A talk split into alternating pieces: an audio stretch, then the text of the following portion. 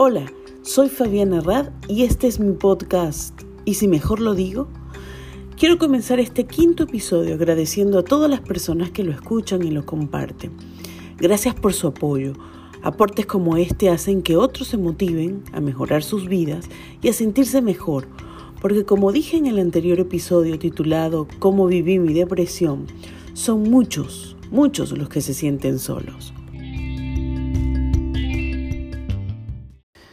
Sí, y es que después de haber hablado sobre mi depresión, o parte de ella, fueron muchos los comentarios que recibí de personas que también la han vivido, que se han sentido profundamente tristes en algún momento de sus vidas y que han estado muy confundidos. Somos muchos, muchísimos los que el estrés nos ha golpeado. No se imaginan lo grato que es para mí escuchar a quienes se han sentido así. ¿Saben por qué? Porque me gusta escucharlos y esa es la diferencia. Porque les estoy ayudando a liberarse de su oscuridad. Justamente es eso lo que buscamos cuando estamos deprimidos, acabar con la carga que sentimos. Recuerdo el día de aquel fuerte momento cuando yo buscaba mi salida, cuando aquel llamado de emergencia me necesitó para ayudar a otro. Ese fue mi corte de energía en ese momento. Pero como muchos preguntan, ¿qué pasa luego? ¿Qué viene después? Pues bueno, les contaré eso. ¿Qué pasa el día después?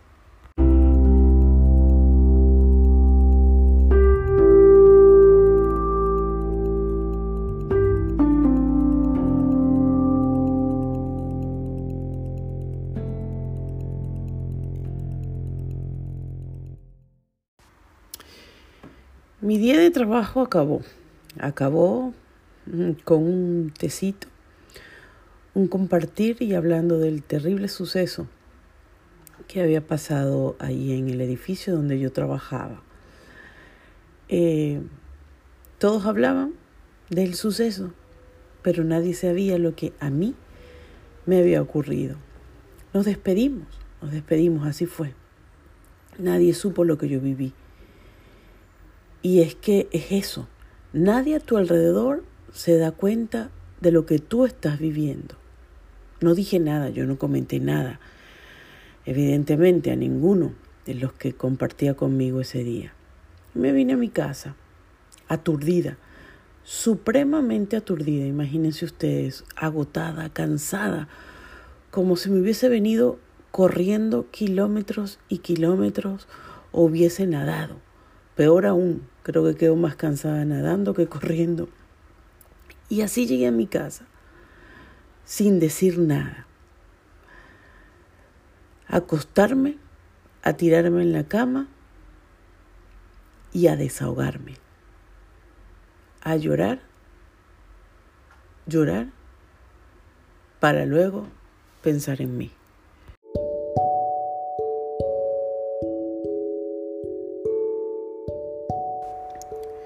Es que cuando estamos viviendo depresión,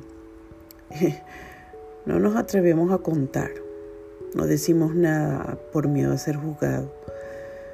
De hecho, les confieso que mi familia, o parte de mi familia, se enteró con estos episodios de lo, de lo que yo he venido viviendo o de lo que yo viví en un momento.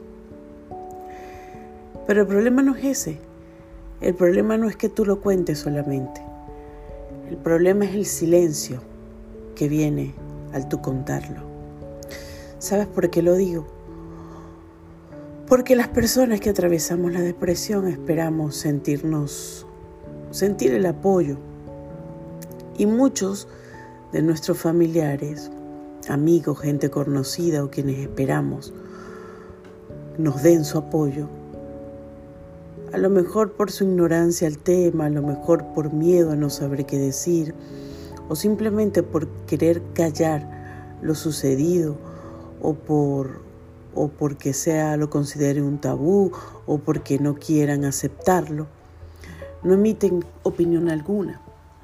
Y no lo digo con respecto a ser alarde de este tema, ¿no? Sino con respecto al acercarse a ti como persona. Yo considero que si realmente somos importantes para el otro, El otro no debe negarse a recibir el comentario que tú le estás dando. Pero bueno, es todo un tema y todo un, proceso esto. Ahora que estoy del otro lado y que veo la situación, no me atrevo a juzgarlo. Pero sí digo que esperamos, esperamos mucho de, esa, de esas personas a quien nosotros amamos y de quien en algún momento estamos esperando recibir ese calor, ese afecto, que es el que en, ese momento justo es el ideal para sostenernos. Pero como dije, eh, la familia se entera en el momento, en su debido momento, y no debe, no debe de verdad eh, quedarse callada. De manera personal, si lo quiere, acercarse a la persona que estuvo afectada o que esté afectada. De verdad les recomiendo eso, porque si tienen a un amigo, a una amiga, a un compañero, a alguien, inclusive una persona que haya pasado como yo y que ya veas que esté mejor, háblale, habla del, del tema. Siempre es importante el saludo del día o, de, o cuando no vemos a alguien decirle, ¿cómo te has sentido? ¿Cómo estás? ¿Qué bien te veo? ¿O qué te está sucediendo? ¿Cómo va tu vida? Qué importante es un buen saludo antes que una crítica, antes que un, oye, sí te veo gordo, ¿cómo has engordado? Pero qué alto está, qué bajo está, ay, pero qué avejentado estás. A veces recibimos ese tipo de saludo que no es el más acorde, porque no sabemos qué está pasando detrás de esa persona o dentro de esa persona a quien estamos saludando. Pero lo cierto es que después de ese día, después de ese momento en que la muerte te llama, o en el que tú te estás acercando a ella, quedamos confundidos, quedamos realmente confundidos porque vemos que fuimos capaces de dar ese paso. Y eso no es nada fácil para una persona que está viviendo una situación como la que yo sentía.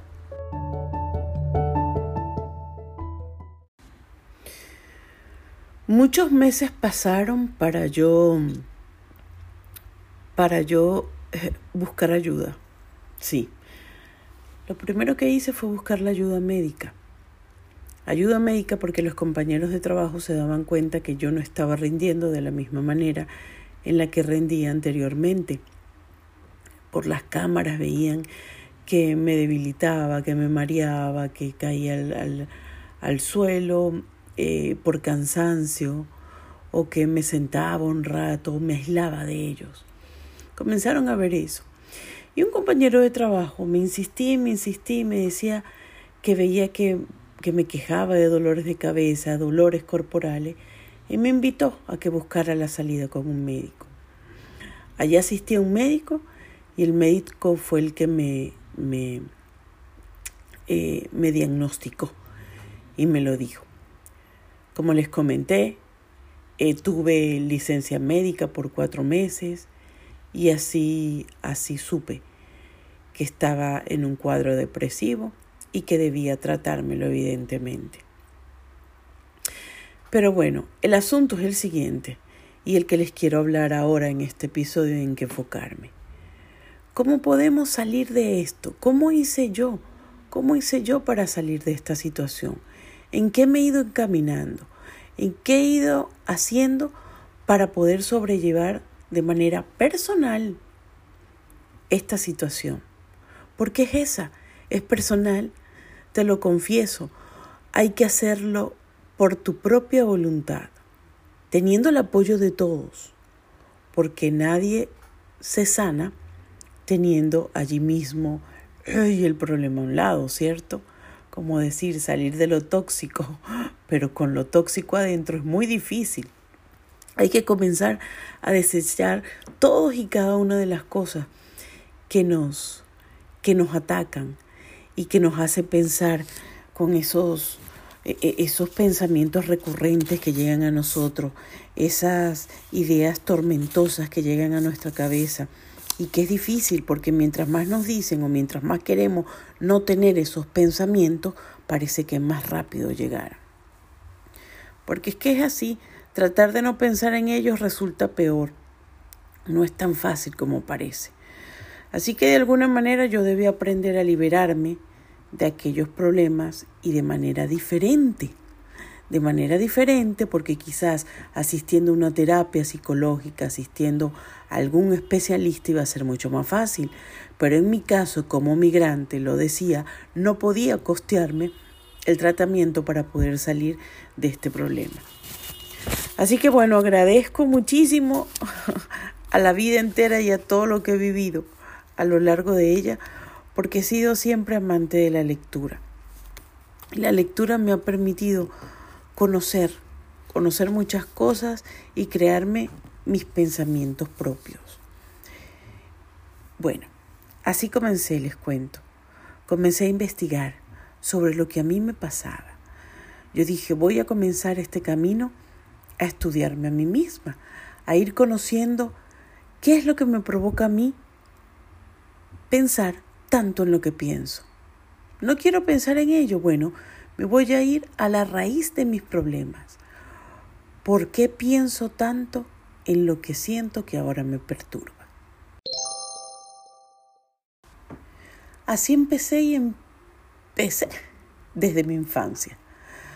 Ahí encontré, bueno, gran parte de mis problemas, de mis traumas, de mis experiencias vividas en mi etapa infantil, con las que crecí siendo vulnerable y las que me llevaron a vivir la vida que había venido viviendo. Así que comencé a sanar y a reconocer cada una de ellas, a identificarlas antes de sanarlas, porque este es un proceso largo, un proceso largo y un camino que va de adelante unos días y otro día retrocede un poco para recordarnos que hay algo pendiente. Lo cierto es que allí encontré la salida y me enamoré de todo este tema. Yo puedo decir que me enamoré de conocerme a mí misma me encanta porque ahora, ahora puedo decirle que estoy aprendiendo a ser una persona sólida, a ser una persona inquebrantable y que sé que tú que me escuches y que estás viviendo una situación similar, también estás invitado o invitada a seguir este camino de conocerte a sí mismo y de ser, bueno, insuperable, de ser cada día mejor, de conseguir la mejor versión de ti. ¿Cómo comencé? Fíjense ustedes, debía trabajar con mi autoestima. Yo digo, qué mal me siento. He vivido cosas y he cedido a cosas en mi vida sin querer. Sin yo misma querer me he ido dejando llevar por aguas, algunas frías, algunas turbulentas, algunas serenas, pero he dicho que sí tantas veces, Fabiana, que cuando vas a aprender a decir no.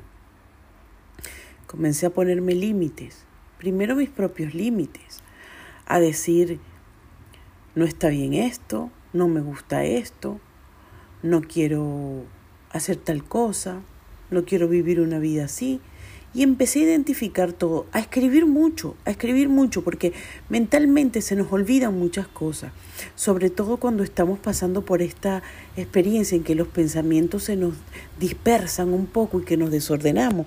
Es importantísimo escribirlas, escribirlas para llevar un diario propio y así decir, así ir aprendiendo cómo identificar cada uno de los problemas. Mi segundo punto y el que me vi pararme al espejo, cosa que me costaba muchísimo, fue decir, yo tengo que modificar mi lenguaje gestual y corporal. Yo tengo que verme y sentirme segura cuando yo me vea.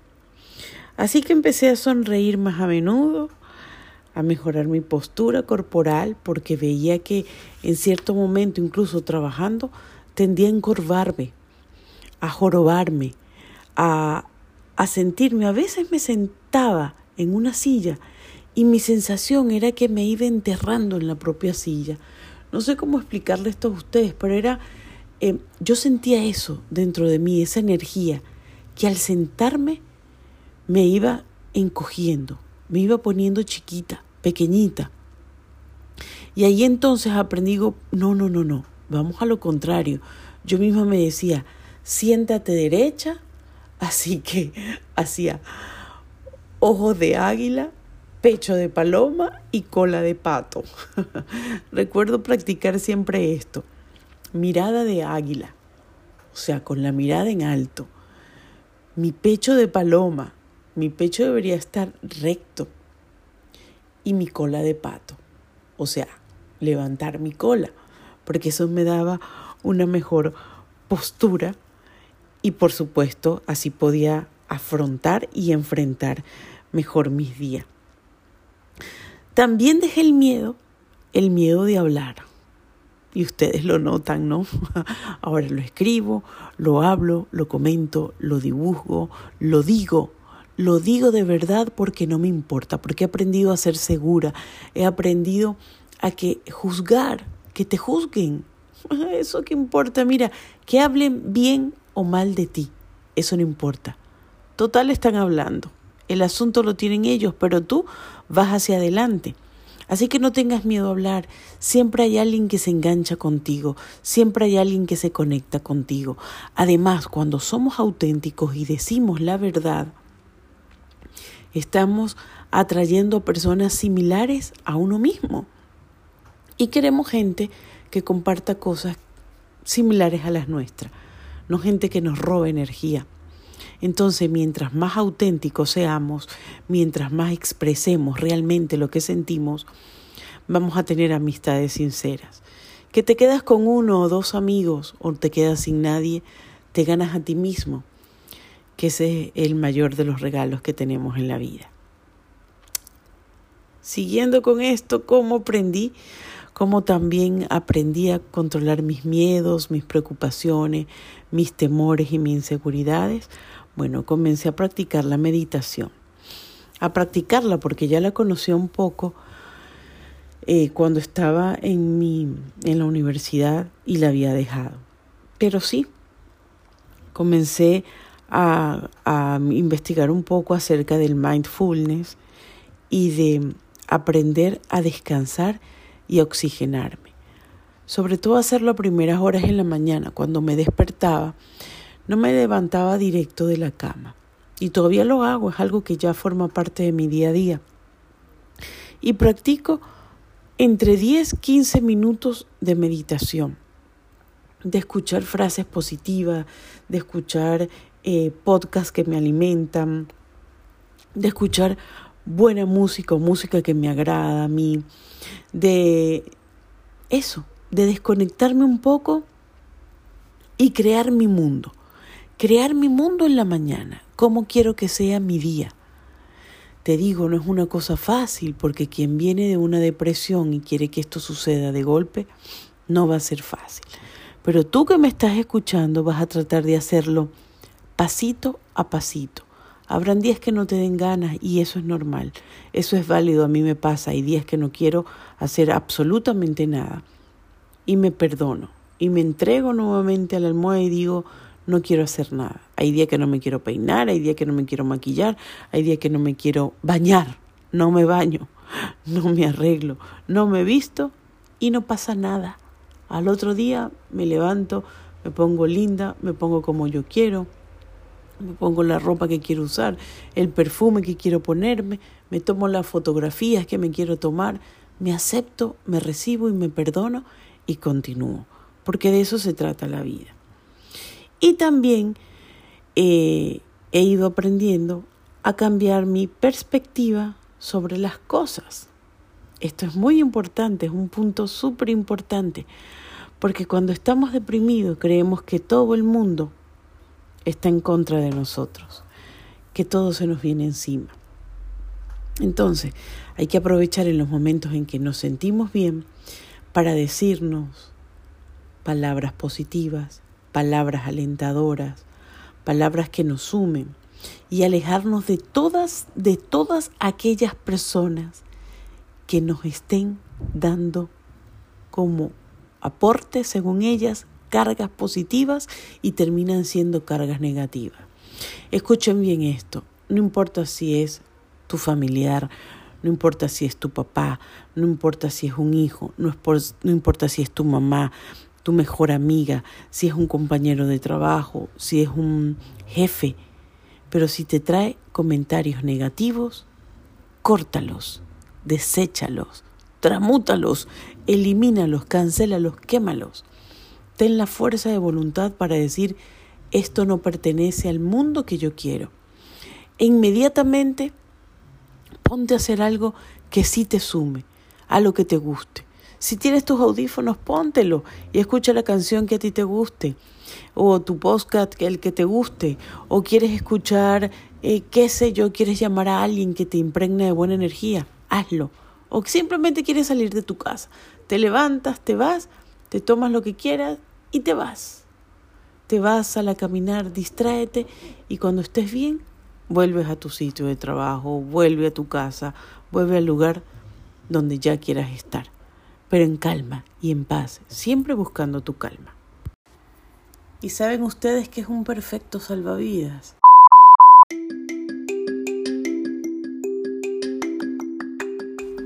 La creatividad. Miren, tomar cualquier arte y desarrollarlo te permite desconectarte de esos pensamientos recurrentes, de esos problemas que, que nos agobian el día a día, descargar el estrés, tomar unos minutos de creatividad. Es impresionante cómo nuestro cerebro se oxigena. Incluso dibujar o pintar mandalas son terapias maravillosas para nuestra mente. Cuando estamos en el trabajo, tomar un papel y un lápiz y dibujar o simplemente escribir algo o destacarte en algo que a lo mejor estoy seguro que tú tengas escondido por allí, puedes desarrollarlo. A lo mejor eres muy bueno editando videos, a lo mejor eres bueno con las redes sociales. Aprovechalas. En ellas no solamente se muestra un lado, puedes hacer contenido de valor que estimule a otros a mejorar. Encuéntrale un sentido, encuéntrale un sentido a todo lo que tú estás haciendo día a día. Va a haber un espacio dentro de tu tiempo donde vas a poder desarrollar la creatividad. Y allí justamente vas a desechar todos esos pensamientos recurrentes. Algo muy importante es olvidarte, acabar con, esas, con esos recuerdos pesados que queremos y seguimos viendo allí. Te explico, por ejemplo, uno. A veces tenemos fotografías de personas, de situaciones o de cosas que sabemos que no nos hacen bien, pero que queremos conservarlas. A veces tenemos el celular repleto con fotos de personas, de imágenes o de cosas que nos traen malos recuerdos. ¿Y por qué tenemos que tenerlos allí? No, si queremos de verdad desechar momentos amargos en nuestra vida, es arrancándolos de golpe. Es arrancar y decirle, no te quiero más en mi vida porque merezco y necesito vivir una vida mejor. Soy merecedor, soy merecedora de obtener cosas abundantes, cosas prósperas y cosas buenas para mi vida. Así que te invito a eso, a acabar con aquello que te molesta y te perturba. Elimina cosas que no quieras ver. Esas cosas que tenemos guardadas en nuestra casa, en un baúl, eh, que tenemos guardadas quizás en alguna caja o en un cuarto donde vamos metiendo cosas. Peroles dentro de nuestra casa que ya no usamos, que tenemos seis meses y ni nos acordábamos de eso. Comencemos a desecharlo. Cambiar nuestra manera de vestir, nuestra manera de peinarnos, nuestra manera de maquillarnos cambiarnos, salir un poco de esa zona de confort por la que veníamos pasando o viviendo nuestra vida. Eso es válido, eso es súper válido. Es más, es imprescindible hacerlo para que retomes el camino de tu vida. El ejercicio. El ejercicio es otra manera increíble de desarrollar tu creatividad y de eliminarnos todos esos pensamientos tóxicos que tenemos a lo largo del día y de los que llegan cuando estamos deprimidos o viviendo tristezas. Porque hay quien me preguntaba, Fabiana, yo he tenido momentos tristes en mi vida, pero fácilmente he podido salirme de ellos. Y qué maravilloso que lo hayas hecho. ¿Cuándo podemos decir que es una depresión? Cuando ya pasamos más de dos semanas teniendo esos pensamientos recurrentes, esos problemas en nuestra mente y sintiéndonos tristes. Abrazando la tristeza pasamos dos meses, un mes, dos meses, tres meses, cuatro meses y podemos llegar al año. Ya ahí podemos empezar a decir, no, yo necesito salir de esta situación.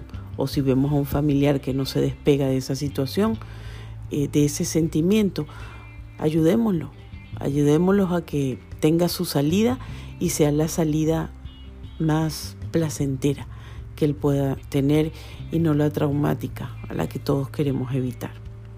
Y bueno, por último te voy a decir que es muy importante aprender a detectar qué es lo que a ti te hace feliz, qué es lo que tú quieres, porque estoy seguro que reconoces lo que no te gusta, pero ya pensaste qué es lo que realmente te hace feliz, qué quieres vivir, cómo quieres vivir, cómo te imaginas en los próximos cinco años. Siempre lo digo porque para mí cinco años han pasado muy rápido desde que salí de Venezuela. Pero cinco años que vienen, los tengo al frente de mí y están pasando.